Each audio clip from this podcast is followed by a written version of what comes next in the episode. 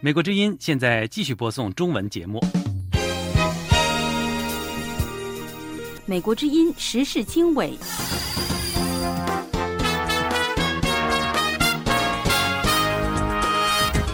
各位听众朋友好，欢迎收听美国之音时事经纬，我是陆洋，从美国首都华盛顿为您播报。乌克兰无人艇袭击俄罗斯海军基地，一艘俄罗斯军舰受重创。中国摄像头公开推销肤色鉴别，美国报告披露后引发不安。精彩点评：北京反恐法把所有人都当作政权的敌人。记者手记：利亚分享立陶宛和拉脱维亚采访总体感受。我印象最深的就是波罗的海国家的那个政府和老百姓哈对乌克兰的这个强烈的支持哈。美国之音时事经纬，更多新闻内容，欢迎收听。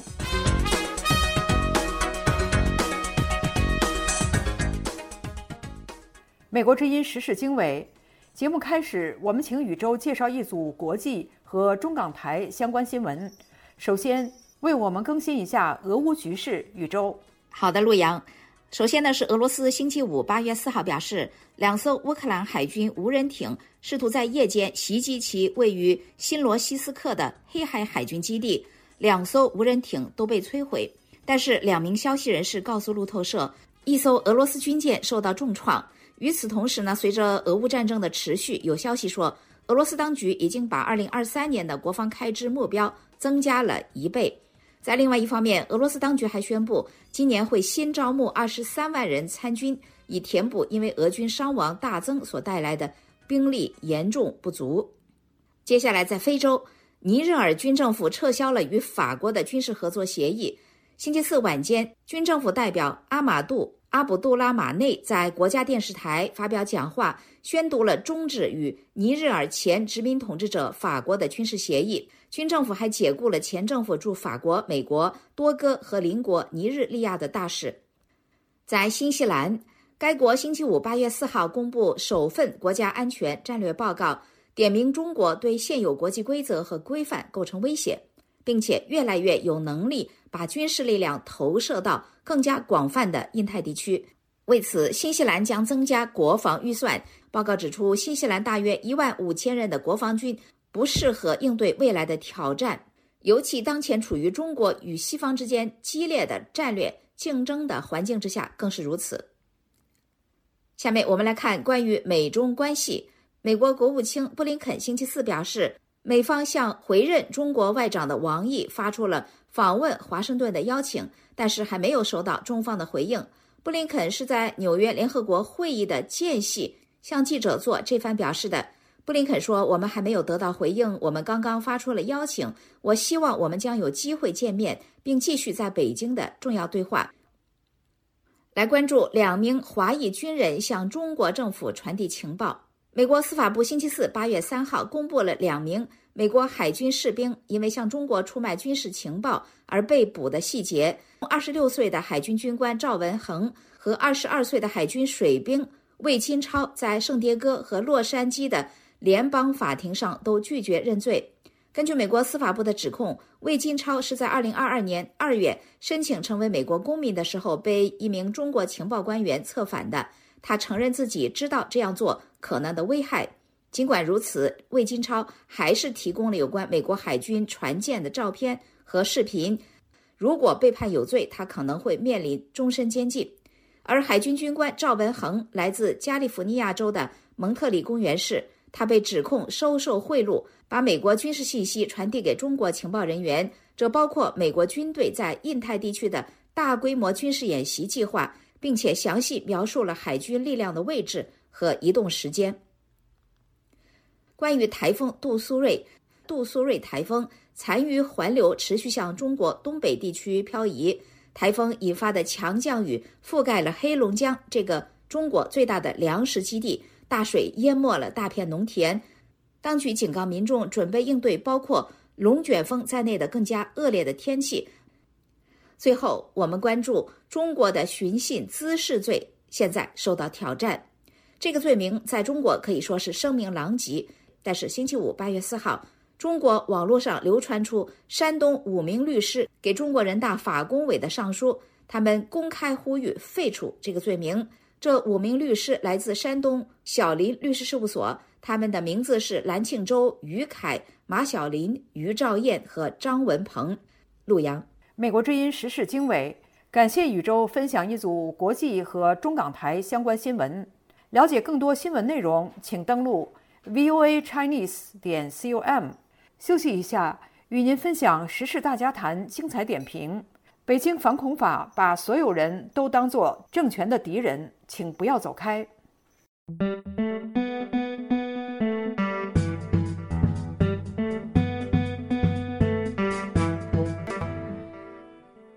美国之音时事经纬：北京市十六届人大常委会近日通过《北京市实施中华人民共和国反恐怖主义法办法》。反恐法实施办法规定，租车、租民宿、买汽油和寄快递等都要查身份，搭乘北京地铁也要接受安检，并特别规定，民用无人驾驶航空器所有者应当按照国家规定进行实名登记。那么，北京反恐法实施办法的目标是谁？是草木皆兵，还是形势严峻？法律学者于平说。中国的反恐法把所有人都当作政权的敌人。中国现在的这种控制行为已经到达了草木皆兵的这样的一个地步，就是呃主持人开始所说的，到底是不是草木皆兵？他这个草木皆兵的意思就是把所有的人当做他这个政权的一个敌人。刚刚我看这个呃放的这个画面里面有一些这个武警特警站在长安街上面，这真是个草木皆兵的一个一个标志。武警特警什么？武警是一个解战军队背景的这样的一个武装力量，他直接受军委的指挥。他穿的是什么迷？就是所谓的草那个迷彩服。他跟那个公安特警不一样，公安特警穿的是黑色的那个服装。所以呢，把武警调在长安街上来来维稳，来来来防恐，这说明这个你确实存在着这样的一种恐怖袭击的危险吗？我们看到过去这些年呢，并没有这样的一个危险，对吧？所以呢，我觉得这个也就是草木皆兵，把这个反恐的措施针对人普通的民众，这是一个呃不符合国际惯常做法的这样的一个呃管理行为。美国之音时事经纬，以上是法律学者于平参加《时事大家谈》节目讨论。美国之音时事大家谈节目围绕重大事件、热点问题、区域冲突以及中国内政外交的重要方面。邀请专家和听众观众进行现场对话和讨论，利用这个平台自由交换看法、探索事实。了解更多新闻内容，请登录 voa chinese 点 com。休息一下，宇宙分享记者许宁的报道：中国摄像头公开推销肤色鉴别，美国报告披露后引发不安，请不要走开。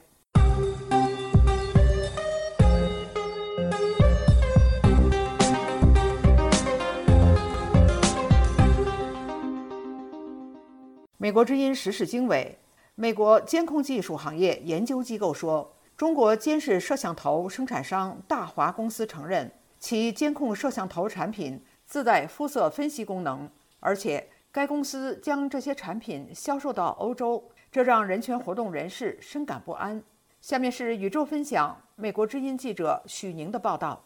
好的，陆阳。呃，披露这个信息的是总部设在美国的监视器技术行业研究机构，呃，英文缩写呢是 IPVM。本周发表的一份报告，而这个报告提供给美国之音的报告内容显示，大华的智能物联综合管理平台的有关人体特征的指南项目，包括肤色类别。大华产品平台的数据字典中，肤色属性有黄、黑、白和未识别四种定义。这个报告还说呢，大华在中国市场推广的智慧园区解决方案产品中，在人员布控类别里也提到了肤色。而这个报告的作者之一，IPVM 调查记者夏尔罗莱对美国之音说呢，如果你开启这些视频分析功能，摄像头呢就会自动识别过往行人的肤色，这意味着摄像头会猜测或者试图确定面前的人他的皮肤呢是黑色、白色还是黄色。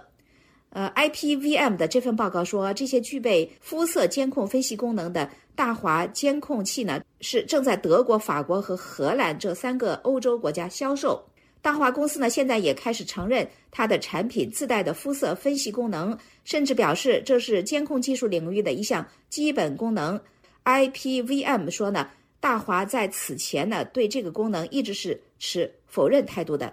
行业观察人士说，在西方有关肤色分析的争议由来已久。以肤色把不同人群进行分类呢，是许多社会经济领域的禁区，并且认为在监控应用领域识别肤色可能带来人权和民权方面的弊端。那这样的识别在西方市场并非监控产品的主流功能。而 IPVM 的记者罗来说呢，在肤色方面进行分析呢是很不寻常的，因为这是一个充满争议和道德问题的领域。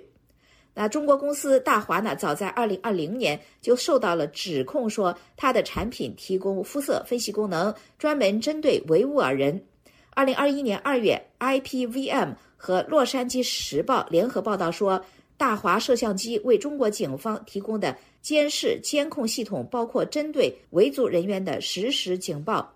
IPVM 曾经在二零一八年就发表统计报告说，从二零一六年以来呢。海康卫视和大华是总共获得新疆政府价值十亿美元的合同，而在美国呢，包括大华在内的中国监控设备企业都被美国政府列入禁止交易的黑名单。美国联邦通讯委员会 FCC 在二零二二年认定海康卫视和大华。等中国科技企业的产品对美国国家安全构成威胁，因此呢，禁止这些公司的产品在美国的部分销售。这包括用于公共安全、政府设施安全、关键基础设施的实体安全监控以及其他国家安全目的的领域。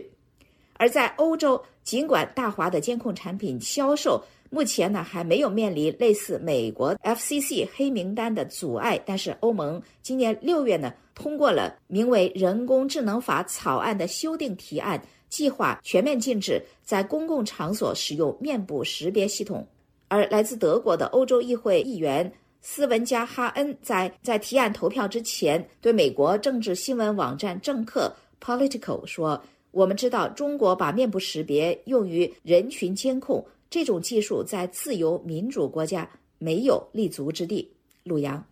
美国之音时事经纬。感谢宇宙分享记者许宁的报道：中国摄像头公开推销肤色鉴别，美国报告披露后引发不安。休息一下，与您分享精彩点评：两亿散户撤离股市，是否反映对中国的信心崩溃？请不要走开。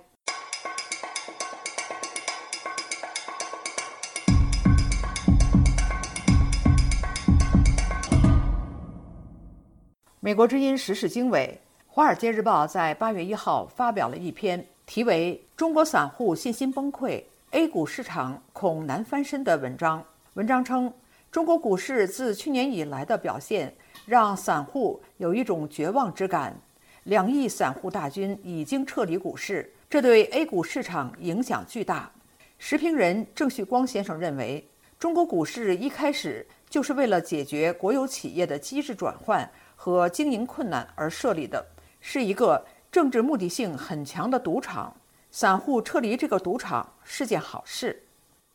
但是我们也知道中国股市很麻烦，它一开始就是为了解决啊国有呃大中型企业的这种机制转换和经营困难的啊，帮他们融资，帮他们体制转换的。那么政治性啊目的性非常非常之强。那么到现在的这个。散户退出，我觉得这是大势所趋。那么，世界各国呃大国里头没有中国这个散户如此呃之集中、如此之活跃的这种股票市场啊。那么他们呃退出也是呃交给一些基金啊。我觉得这是一个长期趋势。呃，因为从短期来讲，很多散户觉得自己很能赚钱，但是以五年、十年或者更长的时间看，就是所有的基金经理跑过所有的散户。这是一个常态。那么，作为散户呢，我想呢，这种赌博行为可以少一些，这个不是问题啊。美国之音时事经纬，以上是时评人郑旭光参加《时事大家谈》节目讨论。美国之音时事大家谈节目围绕重大事件、热点问题、区域冲突以及中国内政外交的重要方面，邀请专家和听众观众进行现场对话和讨论，利用这个平台自由交换看法，探索事实。了解更多新闻内容，请登录 voa chinese 点 com。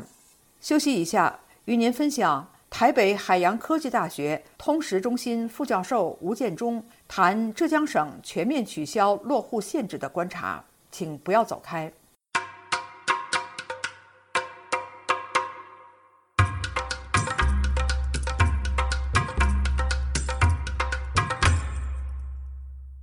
美国之音时事经纬：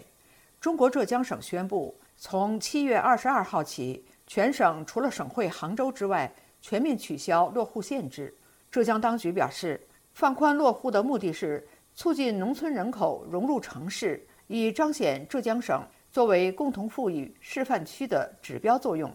台北海洋科技大学通识中心副教授吴建中肯定这个改革方向，但是指出。中共一有问题就想到农民，可是期待农民救房市不太实际。呃，我想哈，在这个呃，对于农民哈，其实是中共很好的一个伙伴。只要中共有问题的时候，就会想到农民。那但是要期待农民能够解决房市的问题，解决经济的问题，我想这个是不太实际的。为什么？因为其实比如说像过去温家宝时代的时候，因为金融海啸，就有推出所谓的家电下乡的这样的一个政策。但是我们看到农民在城市里面，不管是就学、消费、看病、买房，但是他们。进了城市之后，我想最重要的，如何能够有一个就业的这个方向，有这样的一个就业的可能，这样子才是在这个城市里面能够永久居住的一个情况。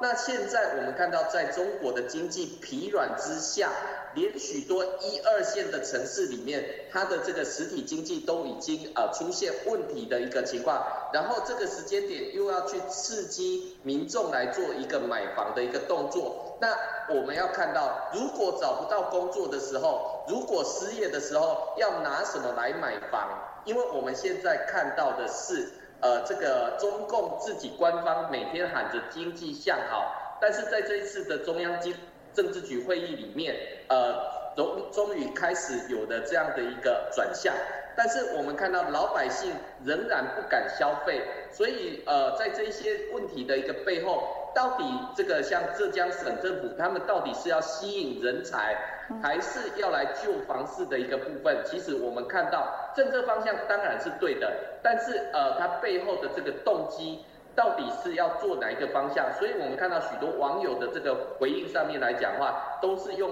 掀开遮羞布这样的一个思维来看这样的一个浙江省政府的一个政策方向。美国之音时事经纬，以上是台北海洋科技大学通识中心副教授吴建中参加《时事大家谈》节目讨论。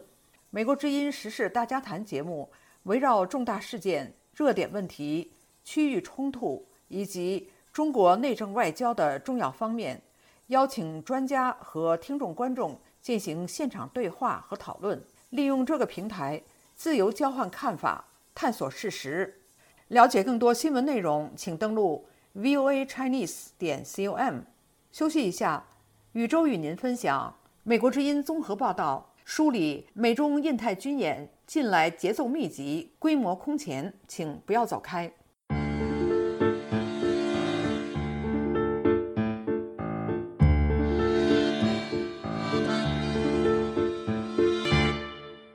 美国之音时事经纬：近来，美国和中国几乎同时在印太区域集结盟友，开展一系列军事演习，其节奏密集，规模空前。军事专家认为，美国持续扩大印太军演的数量和复杂性，旨在增强互操作性和威慑中国武攻台湾，而中国是为了公开挑衅和展示战争野心。下面是宇宙分享美国之音综合报道。好的，陆阳。事实上，美国之音梳理了2023年7月份以来有代表性的几例演习。首先呢，是围绕中国方面的。7月20号到23号，中俄舰艇编队在日本海中部开展了北部联合2023演习，双方呢是进行了海空护航、威慑驱离、锚地防御等演习。那么，另外一场呢是七月九号到二十一号，中国和泰国空军联合训练鹰击二零二三。这个演习呢是在泰国乌龙空军基地举行，中方呢是出动了歼击机、歼轰机、预警机和地空导弹火力单元，与泰方开展空中支援、联合防空和大规模兵力运用等训练。那接下来我们来看围绕美方。首先，我们看到的一场呢是七月二十一号到八月四号。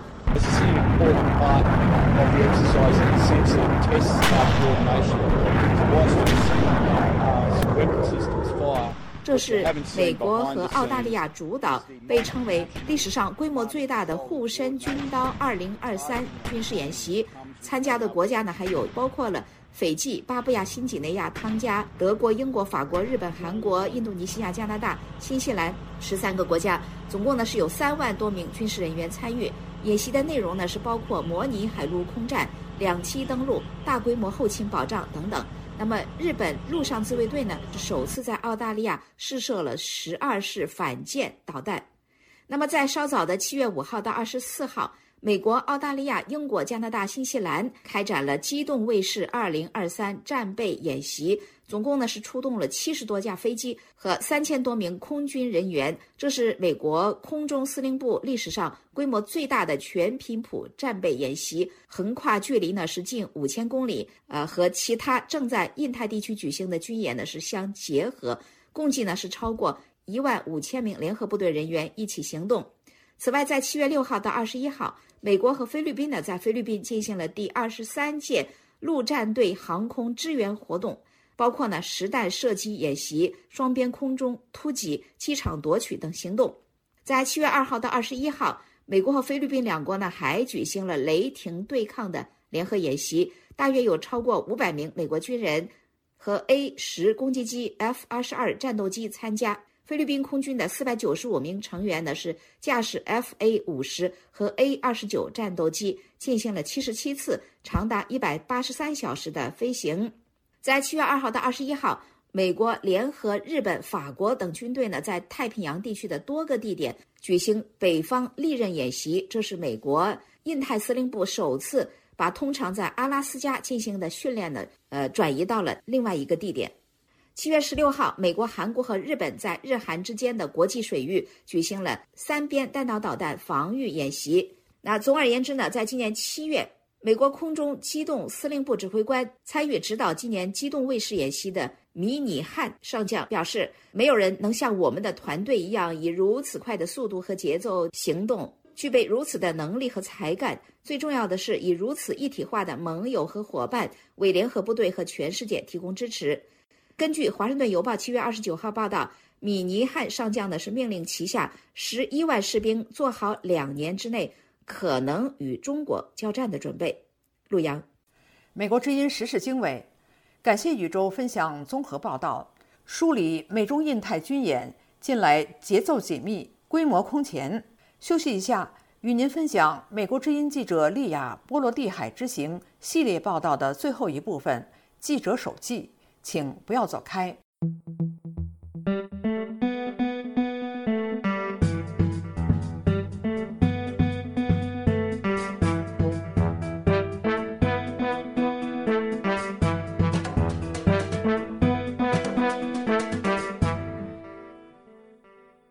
国之音时事经纬：北约七月中旬在波罗的海国家立陶宛首都维尔纽斯召开峰会。美国之音中文部记者利亚在报道了这次峰会之后，到立陶宛和拉脱维亚进行了实地采访。我们在八月一号到八月四号的节目里，陆续与您分享了利亚波罗的海两国采访的系列报道一到四部分。今天为您播出最后一部分——利亚波罗的海之行记者手记。利亚，请你分享一下对波罗的海两国。立陶宛和拉脱维亚的总体印象有哪些？对我印象最深的就是波罗的海国家的那个政府和老百姓哈，对乌克兰的这个强烈的支持哈。在立陶宛和拉脱维亚这两个国家的首都哈，到处都可以看到就是乌克兰的旗帜。呃，你像像立陶宛的首都维尔纽斯，在一些政府机构大楼前面，你你都可以看到，就是都挂着三面的旗帜，一面就是他们本国的一个旗帜，另外一面就是欧盟的国旗，还有一面就是乌克兰的旗帜哈。因为当地的立陶宛人就当时告诉我，就说对于他们来说，那个乌克兰总统泽连斯基就是是他们的那个呃心上人哈，意中人这样的。我们看到在泽连斯基去维尔纽斯参加北约峰会的时候，他可以说是受到了像像摇滚乐那个明星般的那个欢迎，几乎当时那个维尔纽斯当地的人就是蜂拥而去哈，到他出现的那个地方去，呃，就想见到他一面哈，对乌克兰表示支持。那我们在当地雇佣的一个帮手呢，在这个采访完之后跟我说，他说像立陶宛人还有包括这个拉脱维亚人啊，他们都是一边倒的，非常的希望乌克兰获胜哈，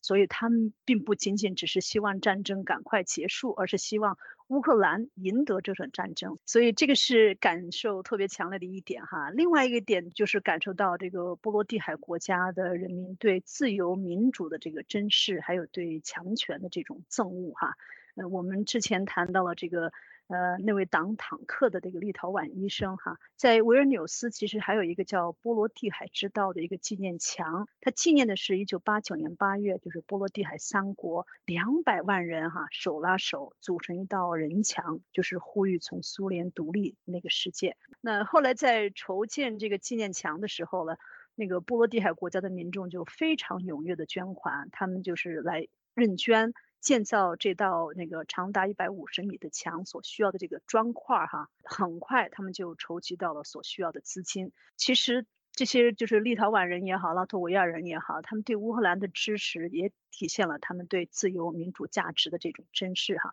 另外就是立陶宛在台湾问题上敢于挑战北京的一个中国政策，其实在很大程度上也是因为他们就作为一个小国，那么历史上有被俄罗斯占领这样的一个经历。这立陶宛也是第一个宣布从苏联独立的这个加盟共和国，所以呢，立陶宛他对台湾受到北京方面的种种的打压，可以说是感同身受哈。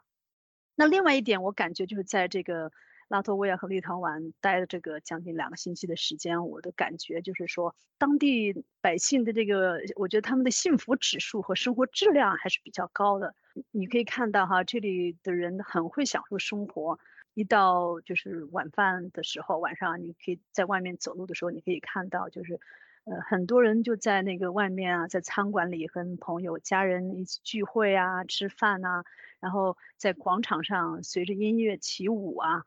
这样的，然后感觉这里的人呢也挺友好的，因为我这人方向感不强哈，我经常就要问路哈，那当地人都很热心的就给我指路。那另外一个就是社会治安也非常的好。那我和几位采访北约峰会的记者，有一天晚上十点多才从那个拜登总统下榻的那个酒店返回我们自己住的那个酒店，那一路上绕来绕去，因为就是。呃，因为峰会要保障安全嘛，所以有些道路就被关闭，所以我们就不得再走的这个地方不通，然后又绕来绕去。那但是我们尽管那么晚了，十点多钟、十一点哈，我们一点也不觉得那个不安全哈。另外就是，呃，我对李家的那个城市建筑和市政建设啊印象非常的深刻，就是大街上你随便一看哈，任何一一栋建筑都非常的雄伟壮观，而且很有特色。既有很多古典的建筑，也有新艺术的那个建筑，所以就像我提到，这个国家他们的人口并不多，但是你从这个城市里面根本就看不出来，这是一个只有一百多万人口这样一个国家哈。这个它它，你可以想见它这里面的财富和它的蕴含的这个呃文化。呃，如果说要比较这个拉脱维亚和 立陶宛这两个国家有什么不同的话呢？我的感觉就是，立陶宛的女性总体上比较害羞哈，他们不愿意出镜或者接受采访。他们的理由就是说，哎呀，我很害羞，就觉得自己的英语可能也不够好。但是我们去拉脱维亚的首都里加采访的时候呢，就发现，哎，他们就根本就没有任何的犹豫哈。就我说的是这些妇女也好，女孩子也好，他们就毫不犹豫，然后就非常乐意的就接受我们的采访。就这个让我感觉，就这两个国家这方面还是有一些不同。美国之音时事经纬，刚才是记者利亚波罗的海之行系列报道的最后一部分，记者手记。了解更多新闻内容，请登录 voa chinese 点 com。听众朋友，今天的时事经纬节目就播送到这里，感谢您的收听。这次节目的编辑是陈曦，我是陆阳，我们下次节目时间再会。